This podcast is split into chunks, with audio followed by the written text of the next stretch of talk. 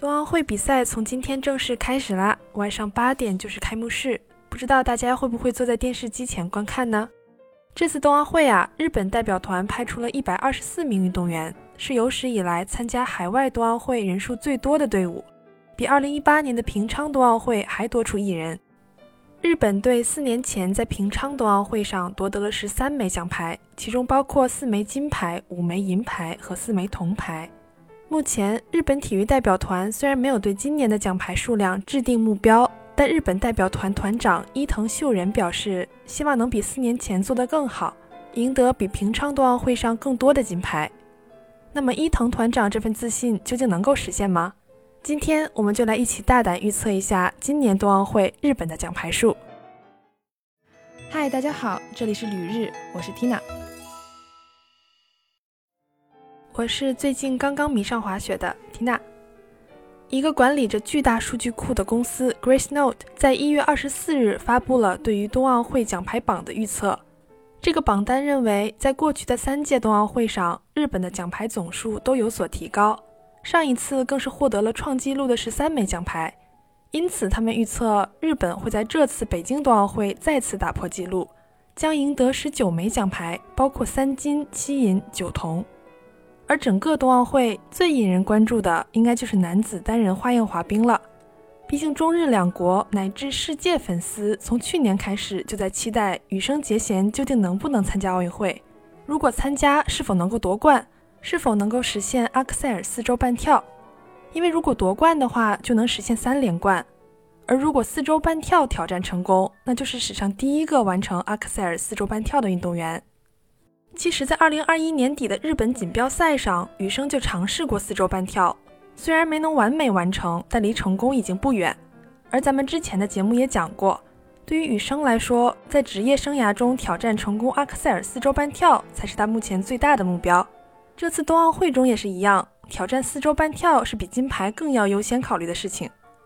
不知道是不是因为四周半跳的难度系数太高了，在 Grace Note 公司的奖牌榜预测中。预计羽生结弦会获得银牌，也就是说，预测羽生结弦这次冬奥会可能也没法完美的完成阿克塞尔四周半跳。不知道大家对于他有没有信心哈？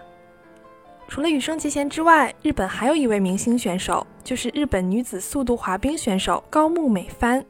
高木除了保持着一千五百米速滑的世界纪录之外，在本次冬奥会中还将参加五百米、一千米、三千米和团体追逐赛五个项目。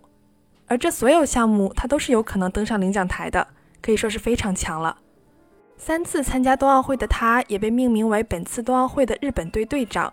同为速度滑冰运动员的香亚里沙和滑雪运动员渡边明人被任命为北京冬奥会开幕式旗手。很遗憾啊，咱们的羽生结弦没能成为旗手，我们只能在队伍里看到羽生小哥哥漂亮的脸了。另一个日本有望争夺奖牌的项目就是男子单板滑雪。以首名挑战成功三周半翻转体一千四百四十度而闻名的选手平野步梦值得关注一波。他在索契冬奥会、平昌冬奥会连续获得两枚银牌，还在二零二一年夏季东京奥运会上参加了滑板项目。可能滑板和单板滑雪真的是互通的吧？我认识的滑板高手们，单板滑雪好像也都很厉害。上个赛季的世界杯总冠军户冢优斗，以及本赛季世界杯开幕式的冠军平野流佳，也都跃跃欲试，准备大干一场，不知道能取得怎样的成绩。不过，在选手本身的能力以外，比赛也存在着其他的影响因素，比如说会场氛围。之前羽生结弦的粉丝就拜托中国的观众们为他应援，还得到了咱们华春莹外交官的回应。另外，病毒的感染也存在变数。虽然咱们奥运村的防疫措施得到了广泛的好评，但选手们一旦在每天进行的检测中被判定为阳性，就没法再参赛了。所以运动员们也始终保持着紧张。最后，咱们再说一个这两天在奥运村出名了的日本记者。这几天的新闻报道中，一个沉迷于冰墩墩徽章的日本记者获得了不少关注。冰墩墩是以咱们的国宝熊猫为原型设计的冬奥会吉祥物。据说这个记者在飞机上把厚外套弄丢了，只能穿着薄外套采访。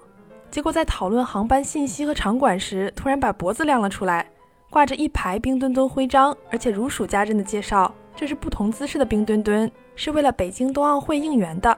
最后还加了一句：“这就是北京冬奥会全部的最新情报了。”然后就被吐槽买了这么多冰墩墩徽章，怎么不买件外套穿穿啊？果然，没有人能抵抗住大熊猫的诱惑。从今天起，比赛就正式开始了。希望各国选手都能在保证安全的情况下赛出水平、赛出风格。好的，感谢大家收听《旅日东京日记》，我是 Tina。